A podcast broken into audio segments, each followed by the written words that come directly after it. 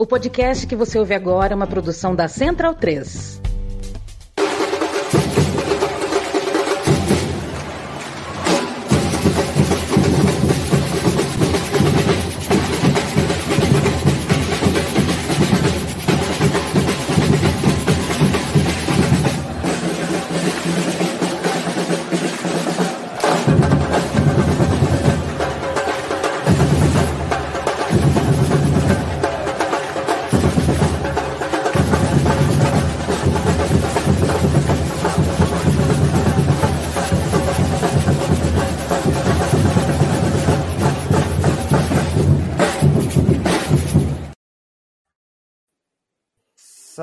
Amigos na bancada, sejam muito bem-vindos ao seu podcast canal, em defesa das culturas torcedoras dos clubes dos estádios. Eu sou Irlan Simões, hoje é 27 de junho de 2023, mais uma bancada voltando, depois de uma semana parada, hoje com uma mesa desfalcada, nossos titulares aqui, mas muito bem acompanhado de convidados. É, se você está na tela, está na live, você vai ver aqui embaixo de mim está Luiz Fernando Filho, o polemista do futebol africano. Salve, Luiz, dá o seu alô aí. Demorei, demorei, mas estamos aqui. Inclusive não estava no último programa, né? No, no, último programa, inclusive na última semana não tivemos o programa, né? Mas é. voltamos, sempre voltamos e com polêmicas, tá? Eu já apresento a pauta agora, Ilan. Fala aí, qual é que você vai trazer mais tarde? Estou ansioso por essa pauta, hein? Que é a pauta Arábia Saudita, que é uma pauta que a gente quase não debate, né? Só que tá havendo uma debandada, inclusive, de jogadores africanos, né? Na maioria dessas contratações e especulações. A gente vai falar sobre o mercado de bola, mas como é o na bancada, evidentemente que não vai ser só mercado da, mercado da bola, né? Vai ter muitas coisas envolvidas. Exatamente. O Megazord do Futebol e Política. Falando nisso, né? Temos aqui nossos convidados de hoje. É uma honra representar aqui Luiz Vedramin Andreassa, jornalista, criador do site Futebolcracia, site, né? Rede social, hoje, hoje tudo é tudo, né? Site que fala sobre a relação de futebol com política, história, ciência, etc. Luiz, com Z, diferente do outro que é com S, seja muito bem-vindo na bancada. Tinha trocado umas bolinhas esses dias aí, né? E o tema caiu bem, né? Para o que você está acompanhando, está produzindo. Sinta-se à vontade também para dar seu saludo para a galera na bancada. Com certeza. Fala, Ilan, Luiz, Pisani, prazer estar aqui com vocês. Obrigado pelo convite. É, vamos discutir um pouco aí. Eu estou fazendo uma matéria justamente sobre Arábia Saudita aí para o Futebolcracia, né? Para entender direito que, quais são os fatores políticos nessa movimentação toda e como eles afetam também, podem afetar o futebol brasileiro. Então, acho que vem bem a calhar também uma discussão que tem, tem tomado aí bastante mundo do futebol. Um prazer estar aqui com vocês, valeu pela oportunidade.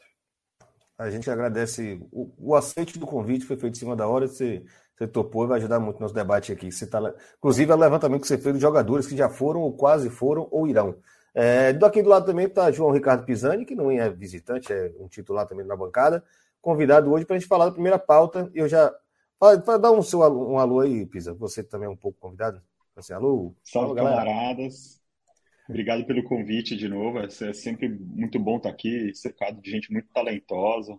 Luiz, é, Fernando Filho, hoje eu não dá para chamar só de Luiz, né? Andreassa, Elan. E é, é, sempre que a gente está em, em, né, né, em, vias de achar que vai ser alguma coisa regulada dentro de multi-club ownership, a, a, expectativa vai lá em cima, mas falo por experiência de quem olha ali já há um tempo isso, a, a expectativa pode vir algo igual veio aquele Red Bull, Leipzig e, e Salzburg lá atrás, que liberaram os dois times, como também pode vir algo um pouco mais restrito. Então é uma caixinha de surpresas. Eu vou chamar é, o break, a gente vai falar sobre isso, que você já inicia, já dando o seu, a seu parecer aí sobre esse tema, porque é para acontecer essa semana. Eu esperava trazer Sim. hoje já uma definição, descobriu que é só amanhã, então lá vai o break.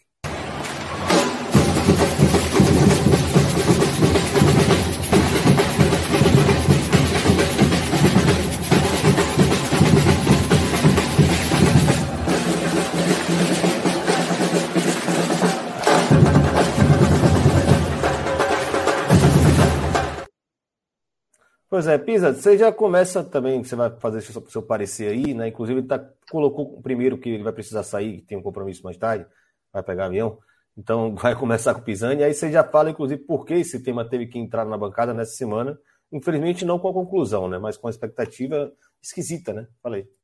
É, uma expectativa esquisita. A gente acabou, assim, é, para contextualizar, é, rolou uma, uma, nova movimentação, principalmente de, de, aquisição de clubes, alguns clubes grandes europeus, como Chelsea, linkado com a compra do Strasbourg na França, o própria Roma, capital americana, o Friedkin, comprando o Cane na, na França também, reforçando um padrão que a gente já viu de, da, da França, quase que uma rival ali de, de, Rival, na verdade, não, né? Todo mundo olha Portugal como a porta de entrada para muito talento, argentino, brasileiro, mas a França tem se consolidado como o verdadeiro portal de entrada na Europa para quase é, é, que uma, uma afluência de talentos gigantesca.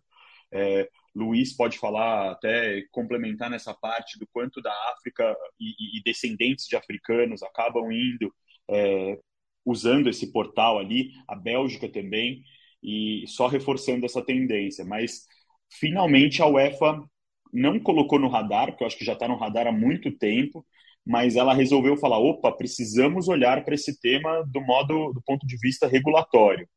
Ainda não se sabe o que vai vir. São, essa reunião está acontecendo essa semana, como, como o Irlan comentou, é, é, é muito importante olhar. Seferin, ele tem, ele não tem dado indicativo se ele vai ser alguém que vai restringir essa movimentação, se ele vai liberar é, geral essa movimentação, ou se ele simplesmente vai colocar regras para que isso seja feita de, de, de forma ordenada e, e, e transparente. É, o primeiro ponto, é, o último que eu falei, eu acho que vai ser o primeiro ponto sobre transparência. A gente deve ver regras mais claras na propriedade dos clubes, ter que declarar quem é o dono, de quantos por cento é dono do clube. Isso é algo para mim que não, não vão conseguir fugir e não tem nem interesse em fugir disso, mas precisa deixar muito claro. A minha grande dúvida é se isso vai se estender para outros componentes financeiros outras rúbricas do orçamento do clube, como a gente vê no City, com patrocinadores como a Etihad, como a gente vê no, no PSG, quando olha para uma Acor, a, a OL, que estava até um tempo atrás, e que tinha investimento do, é, do, do, fundo dono do, PS, do PSG, da, da, tinha investimento do Qatar ali, era sócia do Qatar em alguns negócios, apesar de não serem diretamente sócios dos negócios do futebol, do esporte, mas você começa a ver o dinheiro esparramando e, e, e influência, decisão e por aí vai. Quando eu abri, eu falei um pouco do caso da Red Bull. Eu achava que esse caso seria, quando olhava ali, o caso mais paradigmático, mas que no final liberaram a empresa mais flagrante que desrespeitou regras eh, locais, como na Alemanha, desrespeitou, no bom, no bom sentido não, né? Mas é, claramente burlou regras ali e ainda conseguiu, como, como prêmio, colocar dois clubes na, na competição mais importante da Europa algumas vezes já, né? E, e, e nas outras também. Então é muito importante olhar para tudo isso ali dentro. Como eu disse, é, acho que em paralelo é, dessa reunião da UEFA, vale lembrar que o, o fair play financeiro também está sendo revisto, né? Criou-se uma nova sigla, né, que é o Financial Sustainability and Club Licensing Regulations, que em tese ele junta as regras de licenciamento e as regras de é, sustentabilidade financeira.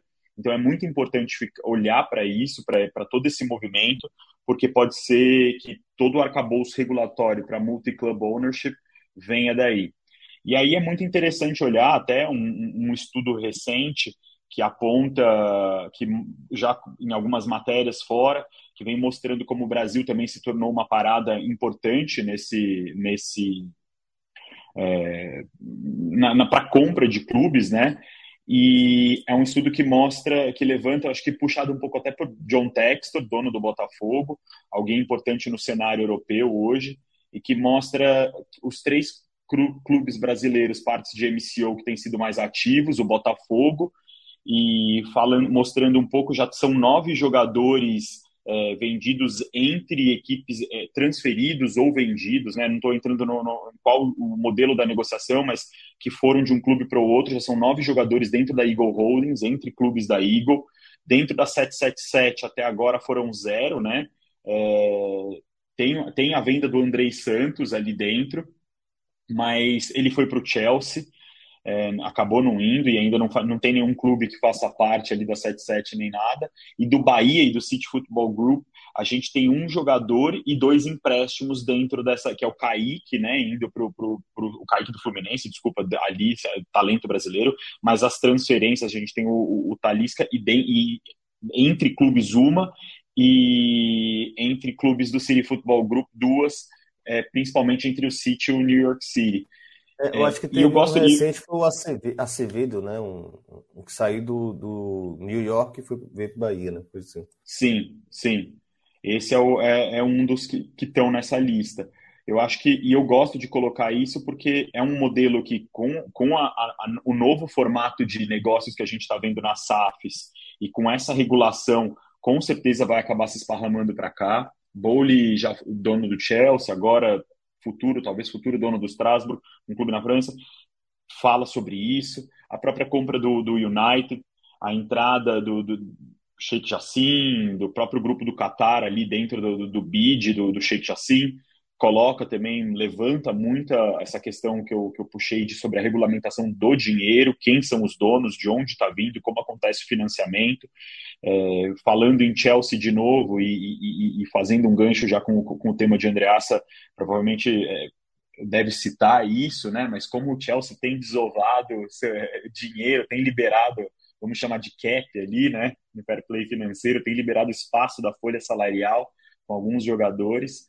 E para completar o raciocínio aí, antes de abrir para as perguntas, para um, bate-bola aí com vocês, é, e já entrando nesse tema do, do, da Arábia Saudita, é engraçado, eu comentei com o Irlan, como é, Ted Lasso foi premonitório, né? Quando eles iam criar uma liga e foram atrás da principal estrela do nigeriano, parte ali do Richmond, para comprar ele, porque era exatamente isso que eles iam fazer, só que ali era em Gana eles iam construir uma liga com grandes estrelas africanas que estavam na Europa e queriam criar essa, essa superliga na África. Então é, é muito interessante ver é, algo similar assim.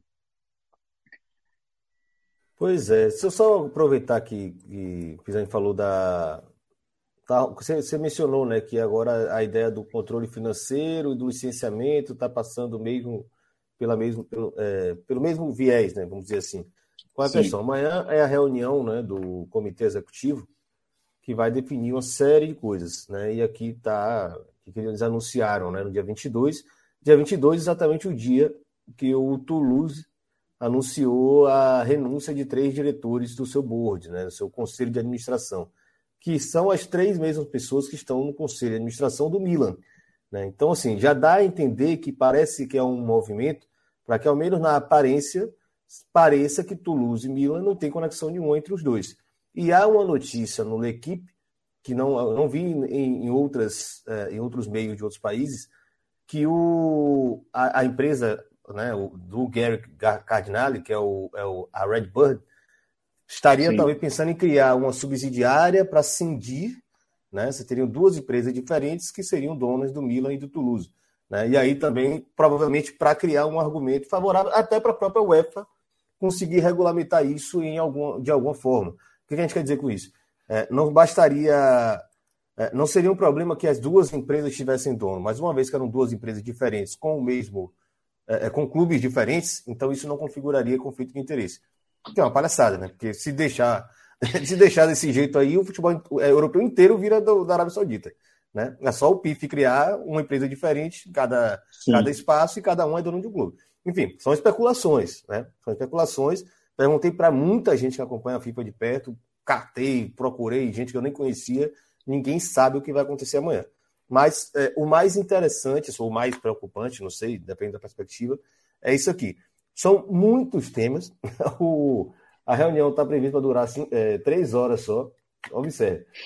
Para decidir né, apontamento da, das finais da Conference, da Champions Feminina, da, do, da, do Campeonato Europeu Sub-19. Olha quantas pautas, né? Parará. E aí só tem essa linha aqui.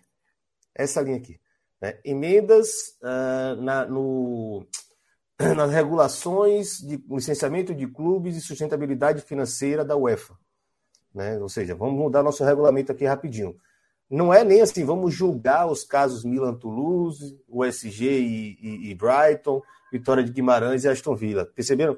Então, assim, já está, pelo que foi dado nesse release aqui, que é para a imprensa, inclusive bota embaixo aqui, ó, note, avisam para a imprensa que não vai ter coletiva depois, ou seja, vamos fazer a parada acontecer rápido e depois a gente sai correndo, né? Então tá muito na cara de que eles vão flexibilizar de vez. Né? E assim, a comparação com o Red Bull, ainda que o Pisani tenha usado como um exemplo de que a UEFA já está assim, ah, foda-se, é, é, complicada porque, de fato, é, o clube RB Leipzig não é propriedade de fato da Red Bull.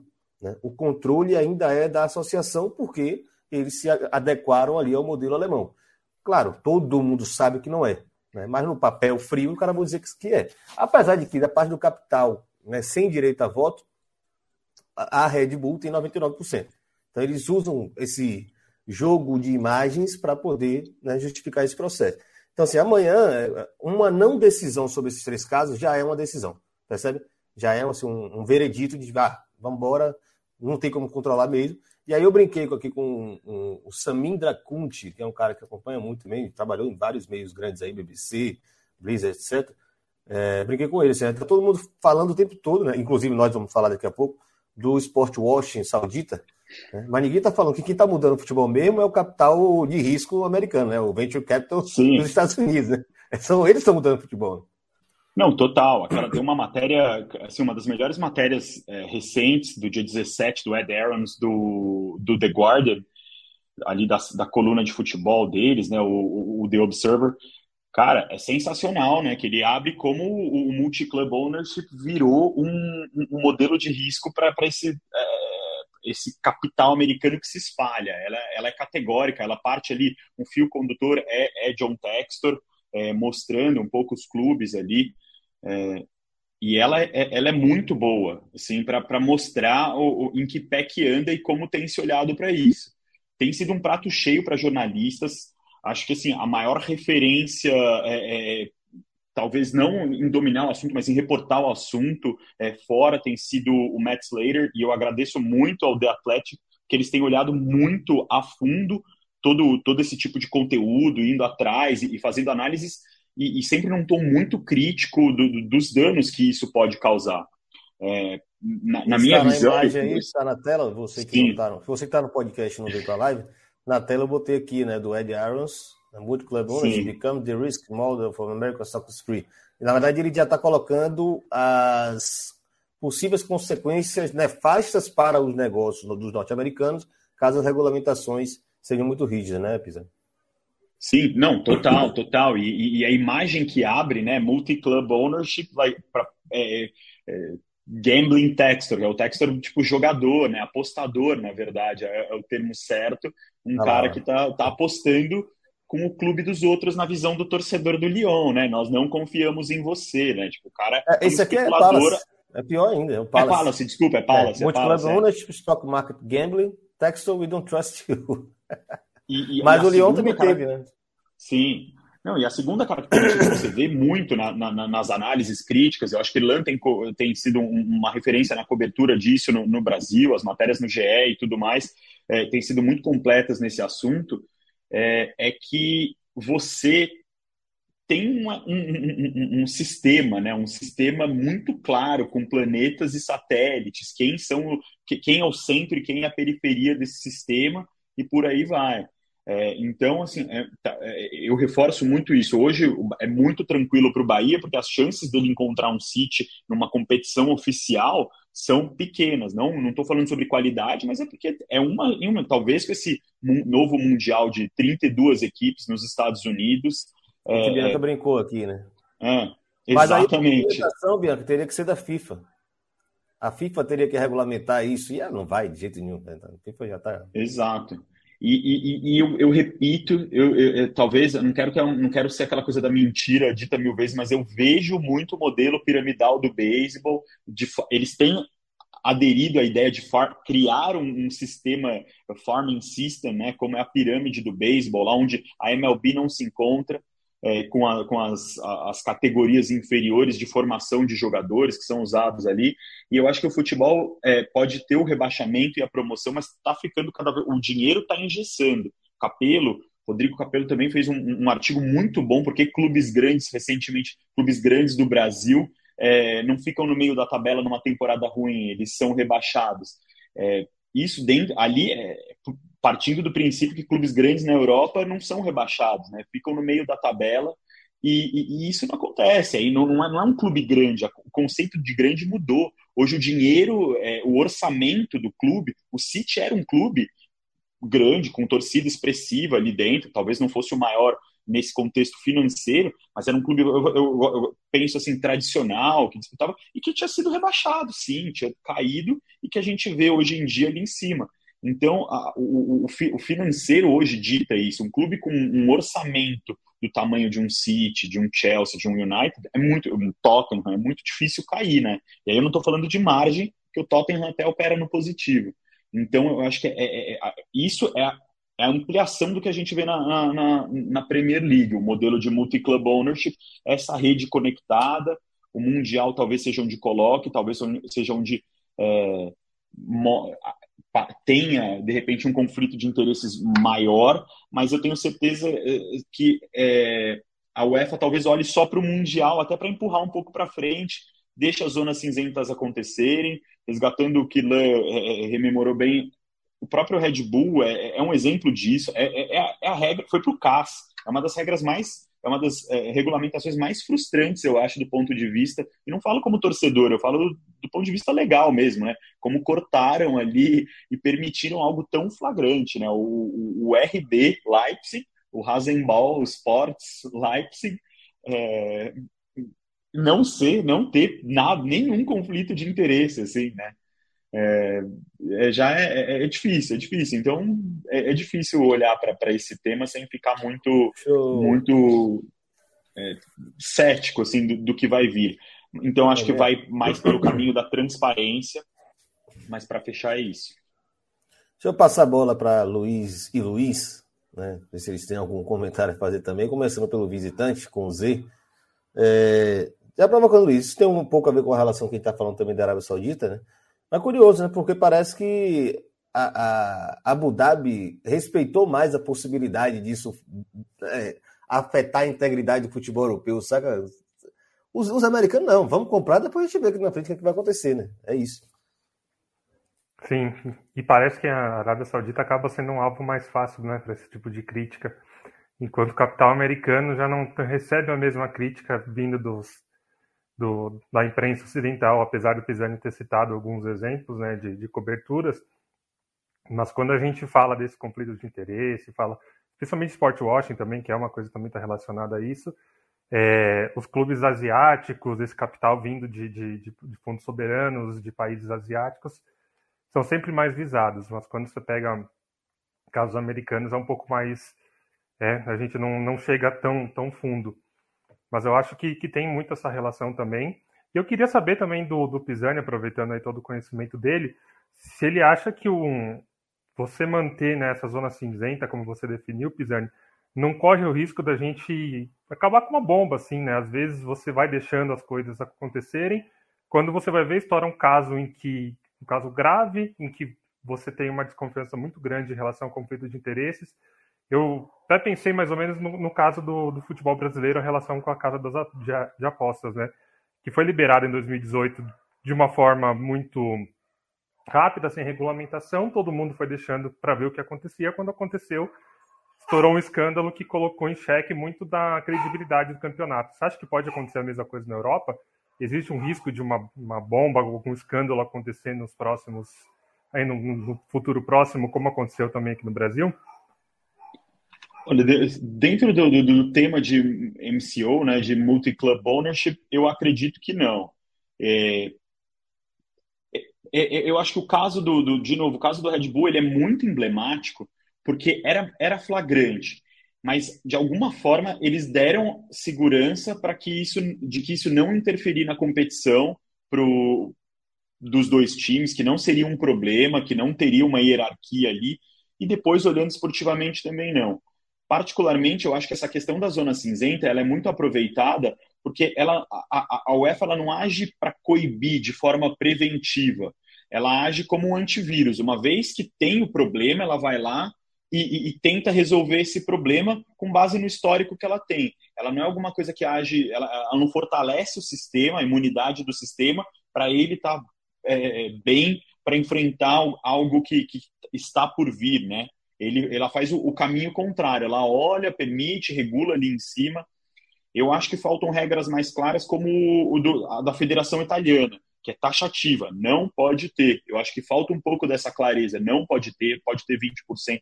Até dividir com o Irlã ali o artigo de uh, as regras da UEFA, né, para licenciamento de clubes e sustentabilidade, e tem um, um, um parágrafo, acredito, confesso que eu não, não sei vou como... Vou botar esse link no comentário da live, né? se alguém estiver muito interessado, procura a gente na rede social e a gente passa. Que fala sobre é, influência significativa, né? Aí fala ali holding, direto ou indiretamente, entre 20% e 50% dos acionistas ou membros com direito a voto.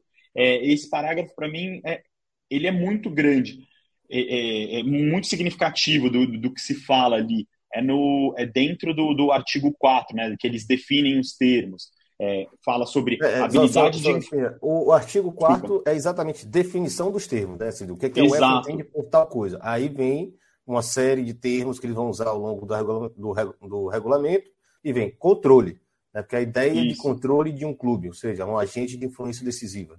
Juridiquês. Exato. Exato. E eu acho que isso daqui, por exemplo, fala muito do organograma das equipes, olha muito o, o caso que Ilan citou, do Red Bull, ali, Toulouse, Milan, essas coisas são flagrantes, mas é, a decisão ela não está só na mesa, ela está se patrocinador tem influência, muitas vezes num clube, escalação, e não quero taxar, falar, ah, isso só acontece no Brasil, em campeonatos menores, que um patrocinador manda.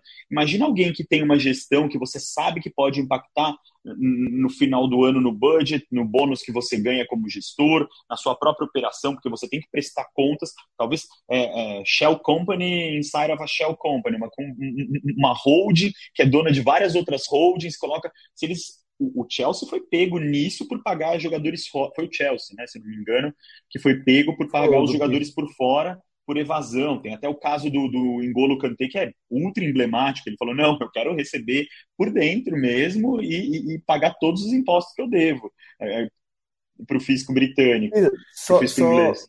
Quando você concluir aí esse, esse, raciocínio, só falar, porque eu acho que é importante para ilustrar para a galera, né? Porque nem todo mundo domina inglês é, você aí que já você domina muito, para fazer aquela tradução rápida, assim, é, é, simultânea, do que está escrito aqui, para a galera pegar a visão de como é que a UEFA está regulando até amanhã, três horas da tarde, do Sim. horário lá de, da Suíça. Sim. Uh, controle é o poder de conduzir as atividades da entidade é, e, e, de conduzir a, a, as operações financeiras, as questões é, esportivas e operacionais que afetam é, os retornos é, por meio do, do, da, do controle acionário, poder de voto, é, estatutos, né, documentos de é, constituição, acordos ou, ou coisas similares. Aí ele dá exemplos de controle dentro da, da, das partes ali, né? que é uma holding com a maioria dos acionistas ou membros votantes, ter o direito de apontar ou remover é, é, a maior parte dos membros é, encarregados com a parte de governança de uma entidade. Aí ele dá os exemplos administrativos, gestão ou é, supervis, de supervisão dentro da entidade, né? Os, os, os reguladores não, supervisão mesmo, né? E, ou ser um acionista minoritário ou membro da entidade e sozinho é, eu estou lendo e traduzindo e aí tá pursuant an agreement entering with other ah e, e, que entre em algum entendimento com outros acionistas que têm influência têm relação direta com outros acionistas e membros da entidade por qualquer meio que seja é, podendo exercer controle incluindo como está definido em A e B os dois primeiros é, as duas primeiras partes ali esse ponto provavelmente vai ser o derrubado, porque é o que a gente vinha trazendo nas outras, nas outras lives aqui. Né? Além da multi-club ownership, a UEFA já estava classificando a ideia do multi-club investment, Né? O cara que investe no clube, mas não tem o controle ou a maioria do capital. Esse ponto C, que, que o Pisani acabou de falar aí, ele regulamenta isso. Você pode, é muito natural, isso acontece em, vários, em várias empresas, né, em várias sociedades anônimas, você não é o maior acionista, mas você se associa a outros acionistas menores e acaba tendo maior poder numa assembleia e aí passa a mandar. Então isso vai criar uma série de confusões com relação a isso. Por exemplo, o PIF, né, o Fundo Soberano da Arábia Saudita, se descobriu depois que tinha participação no Clear Lake do que é dono do Chelsea.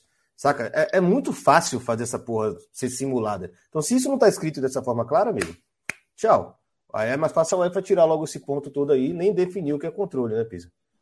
Não, total. E é o que eu estava falando, assim, é, é, é, é, capital. Pode ser que o cara esteja lá em Wall Street, sentado, é, só vendo a margem, onde um, um, alguém da, do corpo de funcionários está definindo, oh, vamos colocar dinheiro no Chelsea nessa operação. O mercado financeiro, ele tem é, é, ele se espalha e, e entra em operações talvez que nem a ponta da pirâmide saiba, pode não ter influência, mas pode ter muita. Não estou falando que nada, tudo é feito às cegas e que ninguém sabe. É tudo muito estruturado, muito pensado, mas talvez a, não exista essa cadeia decisória, mas talvez também exista. Então é, é muito problemático olhar isso. Você tem ferramentas muito elaboradas como a, a, a sigla SPAC, né? Em inglês se chama SPAC, que é Special Purpose Acquisition Companies, que é quase como se você fizesse um, um IPO de um cheque em branco, uma oferta pública de um cheque em branco, que foi como o, o Redbird surgiu.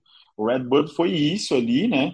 Ele foi, ele, ele primeiro eles, eles, eles tinham uma tese de investimento, eles arrecadaram o dinheiro, depois eles estavam com a carteira cheia e saíram comprando. Tanto que eles queriam entrar no Liverpool, comprar mais, chama Redbird por causa disso, não conseguiram, caíram para o Toulouse, foram para o Milan e foram indo e, e comprando.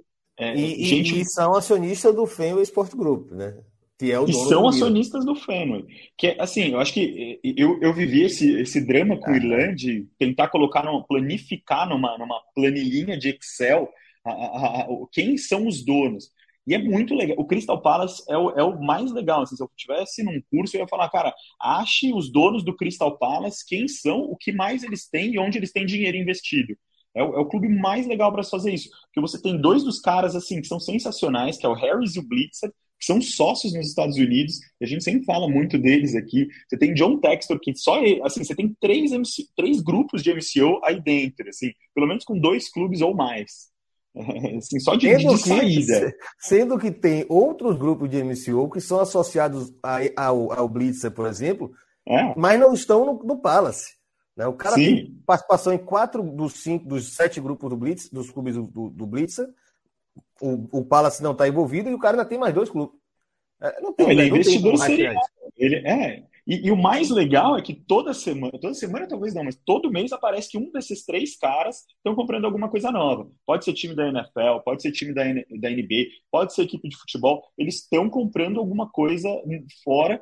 É, com certeza no, no, mundo do futebol hoje, o, o, o, no mundo do esporte hoje, o grande ativo é o, o futebol tem esse movimento do capital americano, é a grande tese, tem um, upside, como se diz no mercado financeiro, tem essa, é, essa capacidade de, de, de, de ter, que a gente está vendo aqui com a Liga, né? É você entender que ele é subgerenciado e que um, se gerenciar minimamente bem, você vai conseguir ganhos. Então, cara, você está comprando na baixa, vai, vai no futebol. Acho que essa questão regulamentar, eu quero olhar muito. É, vale lembrar que o, o um dos membros agora do comitê do Club Financial Control Body, né, que é o, o corpo para pra, as finanças dos clubes ali, é o Sunil Gulat, americano, foi presidente da Confederação Americana, então é muito legal olhar como, como vai ser o peso dele, e quando você olha os outros membros, talvez não sejam pessoas tão proeminentes, mas é interessante olhar que tem um americano ali dentro, alguém que lidou com isso, que lidou com uma federação, né, uma confederação ali é, esportiva que é quase um, um ente privado, tem várias coisas é, é, nesse sentido, e dentro do próprio corpo que eu comentei do. Gravem esse rosto, esse homem vai destruir o futebol, nós estamos avisando aqui na bancada. É o Sunil Gulat aí, é o maluco. É a camisa da West Soccer, né? O, a seleção. É.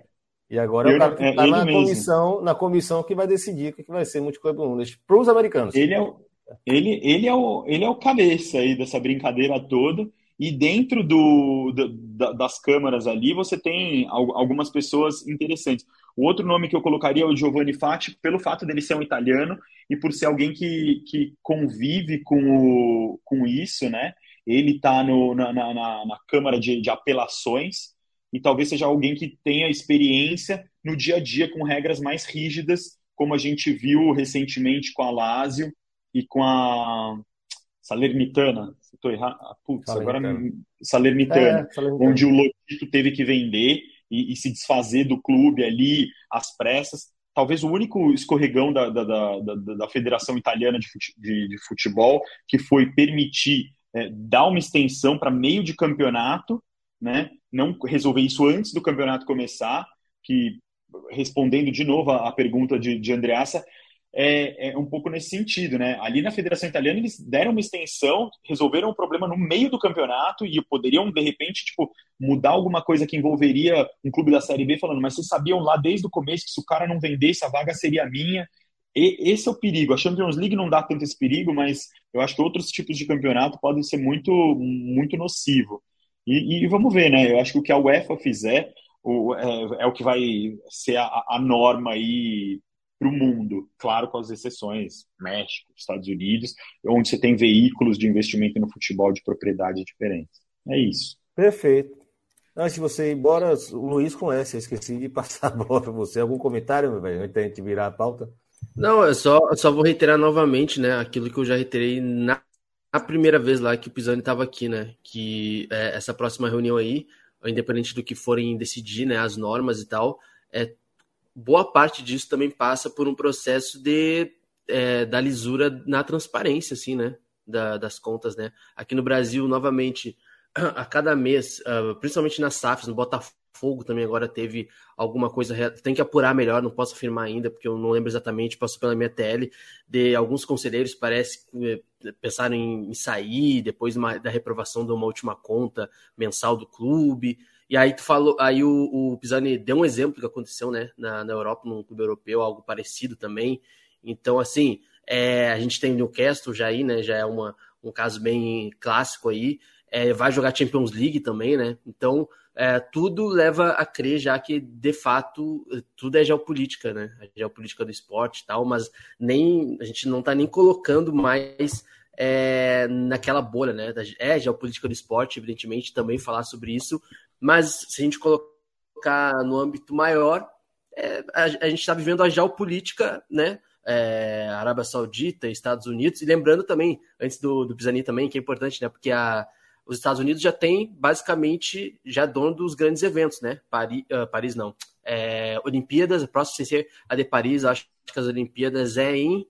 Não sei se é em Los Angeles, não lembro. A, a próxima Copa do Mundo, não sei se é essa de agora ou não sei se é essa agora, a, a, outra também vai ser nos Estados Unidos também. Então existe uma luta que e também vai, acho que é um papo mais para segunda para o segundo bloco, que é a questão do soft power, né? Mas a gente está vendo que também tudo isso que a gente está discutindo nesse primeiro bloco, o Pisani contextualizou super bem, também não está descolado de tudo que está acontecendo, né, em relação ao domínio aí de estrangeiros dentro do futebol europeu. Né? Não, total. O Luiz foi categórico. Eu acho assim, eu fico muito com o que o Manuel repete pra gente ali na, nas conversas que a, que a gente tocou aqui. Graça acho que também passou por isso, sobre sport washing. É, a gente até brincando ali num grupo colocou o yoga washing da Índia, agora tudo virou washing, todo mundo coloca alguma coisa para você estar tá lavando. E, e, e, é uma visão muito ocidental, né? E, e os Estados Unidos, é, é, e os Estados Unidos estão aí com lawfare à torta e direito, entrando em país, mudando legislação. Acho que o lawfare está na moda, que eu acho que o brasileiro sente um pouco mais na pele. A gente viu. Vamos, vamos trabalhar um termo legal, velho. Eu preciso fundar um termo aí em português. Lawfare é complicado porque aí vai gerar Sim. uma celeuma, mas porra, vamos trabalhar um termo desse aí. Tem uns grupos aí pra gente é, não, você é, fala é, muito de esporte washing, mas o que está destruindo o futebol sim. é pá, sabe? Assim, pá. É, eu, eu, eu, eu, gosto muito, é, é geopolítica, tem, tem, isso, isso é geopolítica, os atores se movimentando nesse tabuleiro de xadrez global, e, e, e, isso é a essência. Os Estados Unidos, como o Luiz lembrou, Los Angeles 2028, a Olimpíada está lá, a gente tem uma série ali Não sei se foi foram vendo que o esporte estava cada vez mais protagonista, uma ferramenta poderosa de comunicação, de, de, de tocar os outros, é, as pessoas ao redor do globo, né, de mostrar a supremacia americana, quase que e, e aqui assim, é, fala um pouco, não, não é muito minha área, mas aquela coisa Guerra Fria, onde você colocava, você coloca a sua pujança ali, então isso é geopolítica, isso é, é, é, é hard power, é soft power, desculpa, na essência, para quem fez RI, para quem se interessa pelo tema. Então é, é muito bacana. MCO é isso, por conta do, da grana, e, e para fechar, é, acho que é, esses são os pontos. Vou chamar de Vulture Capital, para brincar com Venture Capital. Capital Abutre, né? Vulture, né? O, é o Capital Abutre, o Capital Abutre que, que, que, levou o Milan ali dos chineses, né? Que é bem interessante. Essa tomada vem por um fundo oh. Abutre. Que olha é, o isso, Elliot, né? né? Fundo Abutre. O Elliot, é assim, assim. Tem esse, é se, alguém usar, se alguém usar, vai tomar processinho, viu? Anota aí. Tá, tá, tá registrado aqui na bancada, pô. Falei. Mas é, é, não, é isso, que tem uma. Tem, o, o, o, o capital, o mercado financeiro, ele tem soluções muito é, para cada negócio que você quer fazer. Você pode adiantar, você pode ter um fundo de private equity investindo, você pode ter fundos abutres, você tem especialidades. Agora, os fundos no esporte, eu sei que não são, não são a mesma categoria, né? um é ativo, o outro é, é uma estratégia ali, mas é, são, é, é, bem refinado e ele, tá, e, e ele entrou de cabeça, eu acho. Ele entrou de cabeça. A gente está vivendo isso aqui no Brasil, é, agora a venda do Curitiba já, já é, assim, esse é o ciclo, é o ciclo que vai chegar aqui como investidor, onde a gente tem que olhar, então é bem interessante. Mas é isso, pessoal, até para não... É. Já mirando a venda, né? Pisa, é. valeu demais, viu? Vai lá pegar seu valeu avião. Valeu que agradeço. Senão, sua mulher vai bater na gente aqui. Valeu demais, vou virar, virar a chave aqui, que agora tem outro assunto maneiríssimo também. Abração, velho. Boa viagem. Valeu. Falou. Seja sócio do Clube na Bancada. Acesse www.padrim.com.br barra na bancada e saiba como colaborar com o nosso trabalho. aqui em casa. Por alguma razão, desde que a gente voltou essa live agora, Luiz, toda vez que eu tô botando esses vídeos aqui, trava o vídeo. Eu não sei quando começou, quando acabou. Enfim, pra mim também. Pra, pra mim também. Eu, finjo, eu finjo que está tudo normal, né? Mas espera uns segundinhos finge também. Natural... Finge a naturalidade, né? Simplesmente não reaja. Mas enfim, estamos aqui, estamos vivos, não deu tudo, tudo errado, não. É, virei aí também, inclusive, a tarde embaixo, estava falando anteriormente a tarde aqui da linha de transmissão, sempre esqueço de destacar isso aqui. Quer acompanhar nosso conteúdo, está saindo na hora, né, e outras novidades, 21 980 80 9683, manda um zap vai pedir para entrar na linha de transmissão, a gente adiciona. A gente não vai encher sua caixa de, de, do zap aí de, de besteira, é só avisar, ó, estamos no ar, tem tal texto, podcast está disponível, tá? É a melhor forma de comunicar com a gente, inclusive, né? Ou pessoalmente também, tá avisado. E o outro é aquele velho pedido de, de, de canal de YouTube, né? Deixa o seu likezinho aí, liga o sininho para notificação. E as nossas redes sociais, arroba na bancada underline no Twitter e no Instagram, também, né? Para dar uma força aí para nós, beleza? Vamos virar a chave aqui. E agora a gente vai falar ainda um pouco de MCO também, porque é, é talvez o MCO mais bizarro que a gente vai ter na história do futebol, a estatização do, da Liga Saudita, que também é parte de um projeto muito mais amplo, né? mas é o tema de hoje, porque é, o líder do futebol brasileiro está sem dormir há alguns dias, né? a torcida do glorioso Botafogo e Futebol e Regatas, SAF, está sem dormir há alguns dias, que pode ser que o maestro Luiz. Luiz oh, qual é o nome do sujeito? Fuja, Luiz Castro. Luiz Castro. É, Castro. Possa ser levado para a Arábia Saudita, mais precisamente com o Nasser, o clube onde já joga o Cristiano Ronaldo. Né? O, a, as primeiras sementinhas desse grande projeto de Liga Saudita louquíssimo que a gente tem aí. Então, para isso, a gente convidou o Luiz com Z, André Assa, que trouxe inclusive dados, depois eu boto na tela aqui, Luiz, se você quiser, eu boto na tela aqui, mas dá uma contextualizada também, assim, o que, que tem rolado nessas últimas semanas, né? Porque o Botafoguense não dorme. Legal. É, eu acho que não só o Botafoguense, né? Como também o torcedor brasileiro deve ter ficado um pouco assustado, porque a gente já viu esse filme acontecer, principalmente em meados da década passada, né? Quando a China achou que era uma boa ideia investir no futebol, desenvolver sua liga, e aí a gente viu o time do Corinthians 2015 ser esfacelado por pela compra de, de jogadores por parte de clubes chineses, né? É, então é normal a gente se assustar quando a gente vê uma liga assim, né, querendo se desenvolver com uma mão forte do Estado por trás, um fundo soberano aí que não se preocupa em, com, com, retornos financeiros, ele é, não se preocupa em equalizar os gastos, em recuperar os ativos que ele investiu. E a primeira, curioso que a primeira vítima aí do futebol brasileiro, como tudo aponta que pode acontecer, não é um jogador exatamente, né? O Luiz Castro, né, o técnico do Botafogo, para, como você falou, reforçar o, o Al Nasser, comandar o, o, o, time do Cristiano Ronaldo. Já dando até minha opinião, né? É uma coisa é, é até triste isso, né? Porque você pega um clube como o Botafogo, que passou tanto tempo na penúria, e aí quando eles conseguem engatar um começo de campanha tão, tão bom, né? Com, uma, com 10 vitórias em 12 jogos, e aí você ter uma, uma oferta tão tentadora, e, e, realmente, como o próprio John Textor disse, é uma, uma oferta, assim, uma tentação muito grande, porque pelos números que eu vi, se não me engano, o salário dele chegaria a 100 milhões de reais por ano. Então é muita grana, nenhum time brasileiro consegue pagar algo desse tipo. Né? Não tem como você pagar um, um, valor desse a um treinador, por mais que ele esteja colocando aí o, o Botafogo num, num rumo assim que ninguém esperava. E isso eu acho que é reflexo de um novo passo da estratégia da, da Arábia Saudita no futebol, né? A gente sabe que a Arábia Saudita já faz um tempo que vem investindo, eles querem muito ter uma, sediar uma Copa do Mundo, é, adquiriram 80% do Newcastle em 2021, só que agora eles falaram, não, a gente não quer só né, melhorar os times de outros países, a gente quer melhorar a nossa liga, quer fazer da nossa liga uma das melhores do mundo, e aí começa aquele monte de investimentos, aquele dinheiro derivado principalmente de petróleo e combustíveis fósseis, que a gente, né, que é, que é difícil mesmo para muitos clubes da Europa competirem, né? E aí a gente viu, por exemplo, o Rubem Neves, um jogador de 26 anos, que fez uma, uma campanha de destaque aí pelo Wolverhampton, estava sendo especulado em clubes como Barcelona, clubes da Inglaterra, e aí ele está indo para jogar na Arábia Saudita quando ninguém esperava, né? Não é aquele perfil de jogador mais perto da aposentadoria, como foi Cristiano Ronaldo, como foi o Benzema. Então, é justo que o torcedor do Botafogo fique preocupado com o Luiz Só Castro, um né? destaque, né? Aí nessa parte do, do Rubem Neves tem um, um, um, bastidor um pouco mais louco, né? Que a gente também não sabe, a gente nem coloca um pouco no cálculo, Luiz. É, o Jorge Mendes, né? É o empresário dele e de Cristiano Ronaldo, né? Então, às vezes, essas coisas também estão vinculadas. Ah, quer levar, o cara leva isso aqui também, né? É, tem 26 anos e vai jogar ainda mais tempo paga bem para ele também, que eu facilito todo o resto, né? Então, assim, pode ser também que tenha um pouco nessa, nessa relação. Sim, sempre tem essa questão dos batidores que a gente não. que são meio obscuras, né?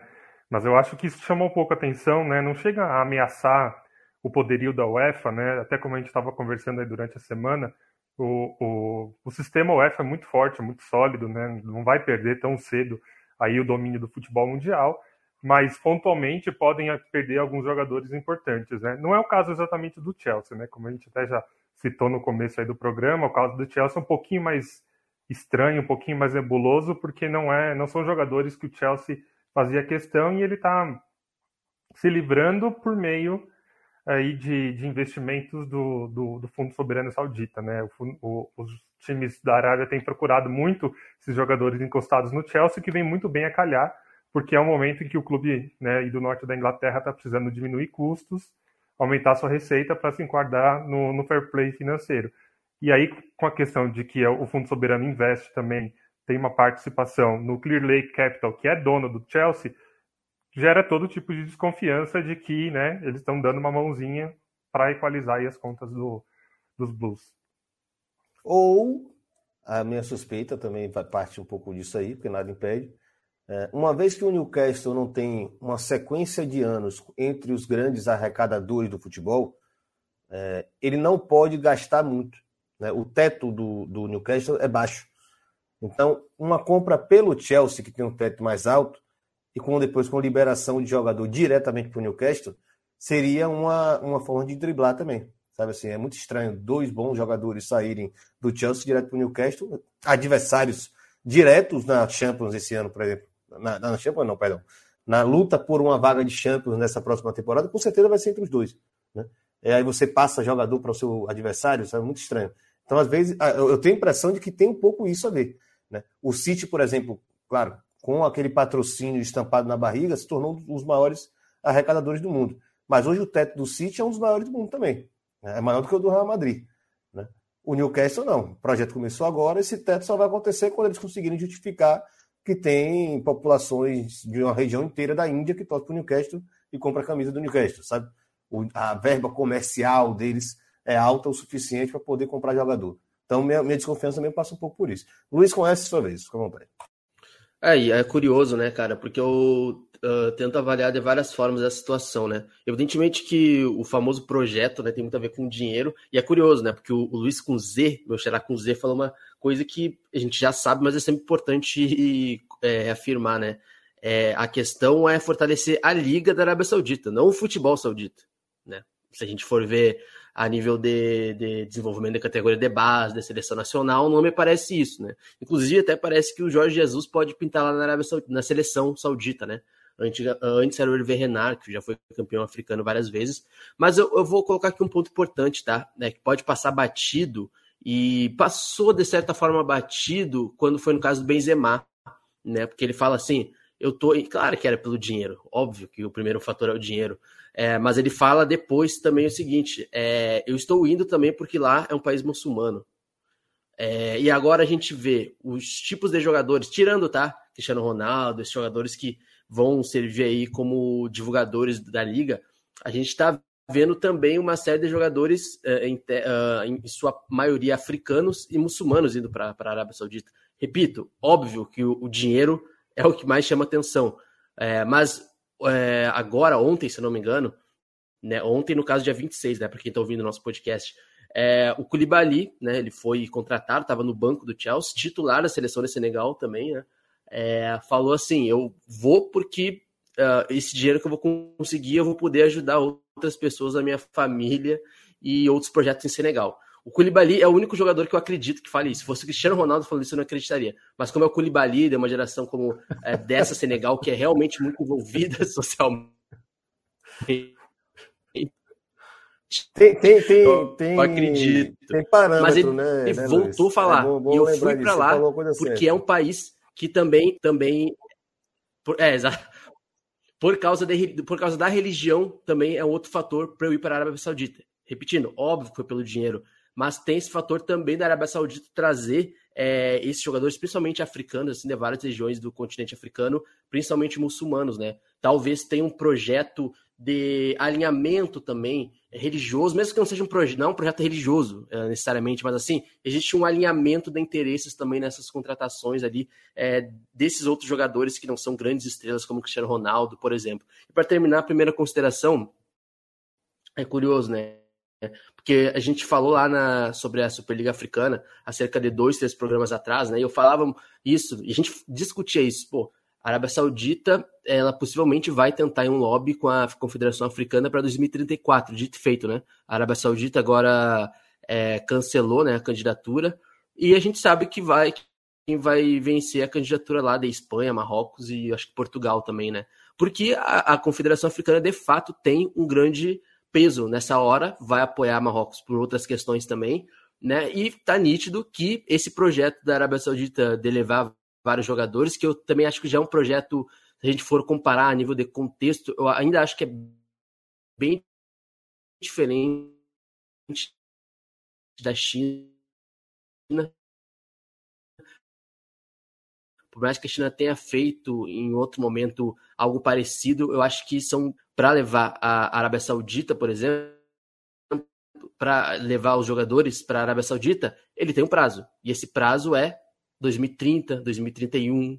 Até decidirem a Arábia Saudita como a sede da Copa do Mundo de 2034, esse projeto aí de dinheiro investido através do dinheiro do petróleo, né, do fundo público que tem, né, o, o governo saudita utiliza, é, tem um prazo, e esse prazo vai até 2028, 2029, 2030, e depois vai ser desmontado de novo, né? Então, para mim, tá bem nítido que é, tem um prazo, assim, de menos de 10 anos, assim, esse projeto até a Arábia Saudita conseguir o que ela quer, a nível de mundial e grandes eventos.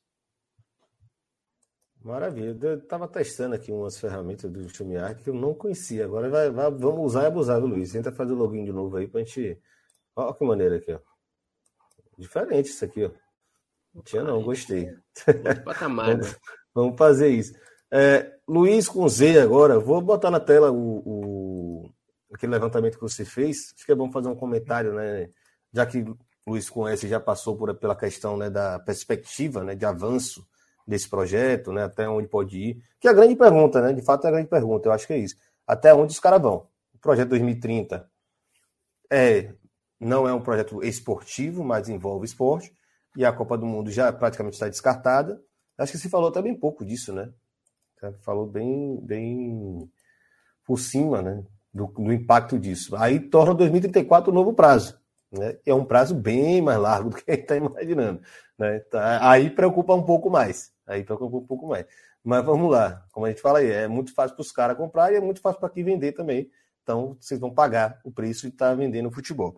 É, vou botar na tela aqui o, a lista, e aí a gente vai. É bom para a gente dar uma analisada também, né? Qual o tamanho desse buraco que a gente está se metendo, porque às vezes eu acho que fica um pouco superestimado também até onde os caras podem chegar, onde os caras querem chegar. Peraí, que besteira. Mas, Luiz, fica à vontade para falar aí. Até porque né, essa coisa de que você falou de ser um pouco superestimado, quando eu fui fazer o levantamento, até me surpreendi que foram só quatro nomes confirmados até agora, né? Parece que foram muito mais. Mas uhum. acho que é mais pelo impacto de alguns deles, alguns deles, é principalmente o Benzema e o Rubem Neves. É, e as especulações também, né? Se você colocar aí na, na parte dos, das transações especuladas, são muitas também, né? E a gente tem ouvido falar de vários jogadores. Teve recentemente uma oferta também pro, pelo Brozovic, da Inter de Milão, né? Que acabou de ser é, vice-campeão da Champions, foi vice-campeão da Liga das Nações com a Croácia, um jogador de só 30 anos, também chama atenção.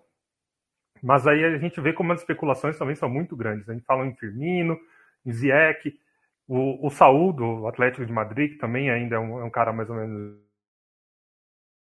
Bem, então a gente não sabe a dimensão que vai chegar a isso, né? Se, se vai chegar a ser é, uma liga que vai durar por alguns tempos aí nos, nos holofotes, ou se vai ser algo de tiro curto, quando eles atingirem aqueles objetivos né, de curto prazo, eles já vão é, fazer um colocar um pé para trás, dar um passo para trás. Mas eu acho que ainda a, a, tem muitas especulações, a gente ainda não sabe exatamente até onde isso vai chegar. É, e, e, isso também, de qualquer forma, não vai resolver, né? não vai fazer do, do, da Arábia Saudita uma liga forte em médio e longo prazo, porque você desenvolver uma cultura do futebol é muito mais complexo do que você comprar jogadores né, de grife, né? Você criar categorias de base, criar incentivos para que a população né, é, assista, pratique, consuma o futebol. Até pela a Arábia Saudita, pelo que a gente vê, é um povo, né, um, um país em que o futebol é um esporte popular, tem assim os seus é, dezenas de milhares de pessoas assistindo os jogos, mas não é uma formadora de, de jogadores, não é né, um, um grande celeiro de craques do futebol mundial, muito longe disso. Então é muito mais complicado, né? Fazer esse trabalho de base, fazer o, o, o caminho mais longo, geralmente não é o que eles preferem. Eu acho que também essa questão tem muito a ver com o impacto interno que eles querem ter, né? Que a Arábia Saudita quer ter. Porque a gente fala muito de sport washing, né? Que aí a gente se acostumou a falar dessa palavra, desse termo, de você lavar sua imagem perante a comunidade internacional por meio do futebol. Mas eu acho interessante que a, a Arábia Saudita tem uma questão também interna muito importante. A gente tem o, o Mohammed bin Salman, que é o príncipe, que já manda de fato no país há alguns anos, mas que ele não é oficialmente, né? Ele não é o rei, ele é o príncipe. E o rei vai, já está em idade avançada, lá pelos seus 90 anos, ele vai passar o trono para o MBS, né, como ele é conhecido. Então tem uma questão de legitimidade, né, dele se legitimar no poder como novo líder de fato, né, oficialmente, em um, um país que está com uma população muito jovem que tem um potencial maior de questionar as arbitrariedades e as limitações que o regime coloca, né? tanto na política quanto nos costumes, quanto nos direitos sociais, individuais. E aí faz parte de uma, uma palavra né, que é bem usada, um rebranding tanto externo quanto interno. Né? Colocar o regime como mais aberto, como é, um pouco menos, é, um pouco mais secular, digamos assim, dando para a população mais opções de, de entretenimento, de cultura, você teve recentemente a, a liberação para que mulheres pudessem dirigir no país, teve reabertura de cinema, está tendo muitos eventos agora, né, eventos automobilísticos, de golfe, né, com a LIV também, que é uma liga de golfe que a Arábia Saudita criou recentemente para com, competir com a PGA dos Estados Unidos. Então faz parte de uma, uma transformação de imagem e uma busca por legitimidade interna, mas que ao mesmo tempo é uma mudança que não vai é, que, que, tenta manter o estado de coisas, né? Aquela coisa da mudança para que tudo fique como está, né? Então o regime quer se legitimar, quer se manter no poder, né? Como uma autocracia, sem dar direitos a grupos excluídos ou grupos que são tratados, né? É, de forma inferior aos homens, como as mulheres, os homossexuais, né? A homossexualidade ainda é considerada crime no, na Arábia Saudita. Então você mexe em alguns direitos em que eles topam abrir mão, né? Que eles topam fazer uma abertura maior, mas o regime continua com mão de ferro em, em outros pontos, principalmente não deixar é, o seu poder ser questionado, né? não ter uma abertura democrática, não, não ter opção de, de troca no, do grupo que está no poder. Então, eu vejo esse passo aí da, fortalecimento da Liga também como isso, como um, um, uma estratégia não só para melhorar sua imagem externa, como para melhorar sua legitimidade perante uma população que tende a ser mais crítica ao regime e ele, né, como toda autocracia, não quer uma é, jovens na rua fazendo protestos e questionando a legitimidade, o poder né, de uma autocracia, como a gente viu, é, tem visto nos últimos meses no Irã, por exemplo. Perfeito, perfeito. É, eu, numa, numa dessas de ter que dar uma olhada em maiores detalhes com a distinção entre Emirado e reino, né? Porque o, o Arábia Saudita se considera um reino, né? E aí tem uma série de questões históricas que vão explicar isso. O Emirado é, tem outra configuração, ainda que seja muito parecido, etc. E é, acabei entendendo um nível de instabilidade que eu não sabia que existia na Arábia Saudita. Né? E a, a figura do MBS, né, do, do Mohammed bin Salman, como você explicou muito bem, né, de, desse rebranding dele aí, né, de tentar refazer a imagem do regime é, que já é teocrático, né? Então você está falando de outra coisa, não, coisa, não é o Putin tentando se, faz, se re, repaginar, né? Está falando de uma monarquia que tem assim, a, a, soberania, inclusive religiosa, né? Um bagulho de outro, outro patamar mesmo.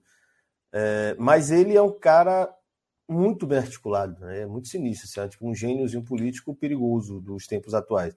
Ele é muito bem articulado, ele é extremamente truculento, ele é violento, mas ele entra em todo buraco que você imaginar. Em todo canto ele está bem relacionado, ele está entrando e dando um sorrisinho, é um cara cheio de sorriso, né? não é sisudo como os antigos, é os shakes que a gente tem na, na cabeça, né? ele chega lá, bonitão, sorridente, é, e essa relação do esporte sempre teve essa, essa sempre transmitiu essa imagem, né? Tipo, o esporte favorece essa ideia de renovação, de juventude, de vivacidade, etc., né, virilidade. Até porque você fica próximo dos ídolos de muita gente. Né? E aí esse projeto de fortalecer, como, como o Luiz falou, né, não é o futebol saudita, né, mas a Liga Saudita, né, com essas estrelas globais, é, e aí não importa quanto você vai queimar de dinheiro para isso, tem tudo muito a ver, né? E fora todos os outros, né? No golfe, né? os ídolos do golfe, os ídolos do tênis, os ídolos do, da Fórmula 1, todos eles estão emprestando suas imagens. Né? Messi não foi jogar lá, mas Messi já está aí uns quatro anos como embaixador do turismo da Arábia Saudita. E ganhando muito bem para isso. Ganhando muito bem para isso. Ele não precisa jogar no clube lá. O dinheiro de, dos caras ele já tem. Né? Ele já tem. É, mas, enfim, aproveitando também que eu mencionei Messi, não sei se o Luiz tem algum, algum comentário a fazer agora, mas só provocar outra reflexão, né? É, há uma preocupação muito grande do, do futebol europeu, tanto que Seferin é, quis comparar a Arábia Saudita com o que a China fez, você falaram bem aí que não tem, não é igual, né? existem particularidades cruciais para a gente entender as duas coisas em, em campos diferentes. É, mas é curioso porque essa, nós estávamos falando agora há pouco sobre o capital norte-americano no, futebol, né? Existe também a Liga Norte-Americana, né? E é uma liga também que tem conseguido mostrar que tem cacife para levar esses craques. Conseguiu levar Messi numa estrutura de negócio. Ó, a loucura, né? A gente até comentou isso aqui no, no, no slide passado, foi Luiz. Como esse movimento de estatizar os clubes da Liga Saudita talvez seja uma, uma resposta imediata ao que a MLS conseguiu fazer com o Messi. É, como é uma liga fechada e todos os times são franquias, era muito fácil falar: ó, vamos pegar a franquia mais fraquinha ali, que mal tem estádio, e a gente faz tudo a favor dela. Bota Messi lá, todo mundo vai ganhar junto, beleza? Beleza. Está aprovado aqui, o Comitê Executivo manda rodar. A patrocinadora de todos os clubes, que é a Adidas, né, a fornecedora de material esportivo, de todas as franquias, é a Adidas. Vai, vai, vai dar para Messi parte do lucro. Isso não é qualquer lugar do mundo que consegue fazer, é só nos Estados Unidos mesmo, porque tem, tem background para isso, né? Tem banco, tem crédito fácil, tem amigo e etc. Tem tudo isso. E a, a Amazon, é a Amazon? É, agora me deu um branco. A. É Amazon. a Apple, perdão, pronto, perfeito. A Apple, que já é uma gigante da tecnologia, quer botar, vai botar a MLS na, no seu streaming e vai passar para a Messi parte do lucro. Sabe assim, é o nível de, de, de promessa de dinheiro que assim, vamos lá, no bruto talvez não. não ganhe a mesma coisa. É, não, bizarro, assim. Messi vai ganhar da assinatura da Apple TV. Da assinatura da Apple TV. Isso é muito brutal, porra, é muito grande, saca? Assim, pode não dar nada, ele, assim, o risco dele é até menor. Ele deve estar ganhando uma bolada garantida e tudo que vier além disso, considerando assim, esse, esse é um tipo de acordo bem, meio convencional no futebol. Né? Ronaldo Fenômeno, quando veio para o Corinthians, ele mal ganhava salário. Salário era uma coisa normal, né? Ele ganhava nos patrocínios que ele conseguia mobilizar através da hipermarcas, alguma coisa assim. Mas a gente está falando de Messi, né? ainda com, com bala na, na, agulha. Né? Então, assim, é, parece que a Arábia Saudita meio que reagiu exatamente nesse sentido. Ah, é assim? Então vamos jogar, vamos jogar direitinho. Daqui a pouco vai ter uma liga MLS e Saudita só para jogarem entre eles. Aí. E a gente se fudendo aqui. À vontade de falar. E o curioso, e o curioso é que, apesar de tudo isso, o campeão asiático é o Urawa Reds, não é? Venceu o Al Hilal na final da, da Liga dos Campeões Asiática. Vai ser o outro Al Hilal agora, mas o dinheiro não compra tudo, tá? O atual campeão, eu acho que foi a mês passado que teve a final da Liga dos Campeões Asiática. Eu tenho quase certeza que foi o Urawa Reds que foi campeão é, asiático, vai representar. O... Eu já nem sei mais quando é que vai ter o Mundial, é tanto Mundial, acho que tem esse ano ainda, né? E depois de 2025. Uh, inclusive, até dando uma é info 25, já, né? Que já temos alguns clubes confirmados. Sei que na África, por enquanto, é a Wali e tem a questão do ranking lá. Uh, na Ásia, não lembro qual, deve ser o Al Reds e. Não, não sei se. Acho que o Al Hilal também já está confirmado também para no Mundial 2025, tá? Mas o dinheiro não compra tudo, tá? Então, mas, querendo ou não, a Liga dos Campeões Asiática vai estar 2000... tá bem legal nesse ano. O Wikipedia está dando 2022, é, o Ural Reds, é, em cima do Al Hilal. Ah, então o Al Hilal jogou a última, o último Mundial como país sede, foi isso? Ou, ou é o que vai entrar Cara, agora? Eu tô completamente. Acho que era campeão, aqui. acho que o Al Hilal era campeão. Só que agora, mês passado, se eu não me engano, o ah, Al Hilal venceu tá, mês tá. retrasado, tá. acho.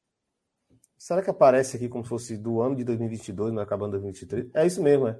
Porra, que confuso. A Liga dos Campeões é de 2022, eles consideram 2022, e a final é de 6 de maio de 2023. É, Parece o Campeonato Brasileiro do, dos anos 80 lá, né? Acabava no, no ano seguinte. Eu não sabia dessa, Ixi, não. Muita treta aí para discutir. É, muita treta. Mas é isso. É, tem outra questão, né? A, a, FIFA já anunciou que o Mundial vai ser sediado na cidade de Jeddah, na Arábia Saudita, né? Uau! A novidade do ano agora foi que a Arábia Saudita levou o Mundial. Oi, Lan, tem outra coisa que a FIFA Espanha, não anunciou. Você ah, é capaz do cara fazer um sócio torcedor do estádio lá na Arábia Saudita e ver mais jogo do que a gente vê no Brasil. Super. É verdade. Chegou de alguém. Supercopa da Espanha, Supercopa da Itália, todos com quatro jogos, né? Porque tem semifinal também. O Mundial de Clubes. que mais que os caras vão arrumar para lá? É isso, não tem limite mais não. Tem esses torneios de, de, de verão. E agora a Liga Local. Fantástico, fantástico. Às vezes tem uma Supercopa do Brasil aqui para levar para lá também, né? Se eles já, quiserem, já. difícil não vai ser. Daqui a pouquinho. Deixa a Mubadala ficar dona da liga aí pra você ver se não vai parar lá. Se bem que aí vai ser da CBF, né? É, vai ser da CBF. Uh, ah, é inclusive, eu, tinha travado aqui mais uma coisa que a FIFA não anunciou, mas que é preciso anunciar, porque a gente aqui é muito humilde nesse, nesse podcast barra live. Porque o, tem um senhor que está acima de mim aqui na live, né? Que vulga apresentador, que vai lançar um livro e não falou nada disso. Então acho que é o momento, pelo menos, para divulgar isso, né? Por favor. Porra, assim, pronto, vai fechar aqui o negócio, avisando aí desses, esses temas todos que você só vê aqui, você vai ver agora no livro, lá. Não é porque eu não quis começar falando para não tirar o tempo de Pisani, mas realmente eu não eu esqueci completamente de falar essa porra aqui. Pera aí, deixa eu botar na tela. É, tô lançando um livro, galera? Ah, eu já falei aqui, que já tinha falado algumas vezes aqui que eu ia lançar esse livro, resultado lá do estudo do doutorado, né? A produção do clube, poder, negócio e comunidade no futebol, Abriu hoje, exatamente hoje, dia 27 de junho, é, lá no site da Morula, Morula Editorial, a pré-venda, né? Você compra com valor promocional. É, esse mockup que está aqui, ó, esse, essa artezinha que está aqui, não sei se vocês estão vendo aí na tela, é, ele engana um pouquinho, porque ele é meio padrão para se dizer que existe um livro, né? ainda que ele não seja impresso, mas o livro é bem maior do que esse aqui, tá? Quase 500 páginas. Por isso, o preço está um pouco acima maior, acima do que costuma se praticar entre livros, né? Está aqui R$ 69,00 para quem fizer a, pré, a, a compra na pré-venda. Depois aumenta para 79. Então, assim, aproveitem, corram, pega logo isso aí, já cobra os custos, direto no site da Mórula lá, a produção do clube. Pode ver no meu Instagram também, tem um link lá para entrar, no Instagram da Mórula Editorial, Mórula underline editorial tá? E aí você adquire esse livro aí. Se você acompanha na bancada, você sabe o que está escrito lá dentro, né? Vai estar tá só organizado de uma forma diferente.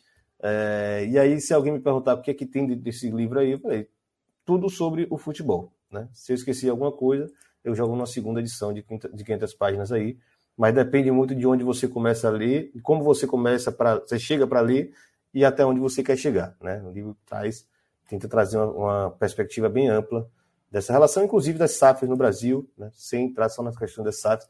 Então fica aí a dica. Muito obrigado, Luiz, por, me lembrar de divulgar o meu livro que está sendo lançado hoje.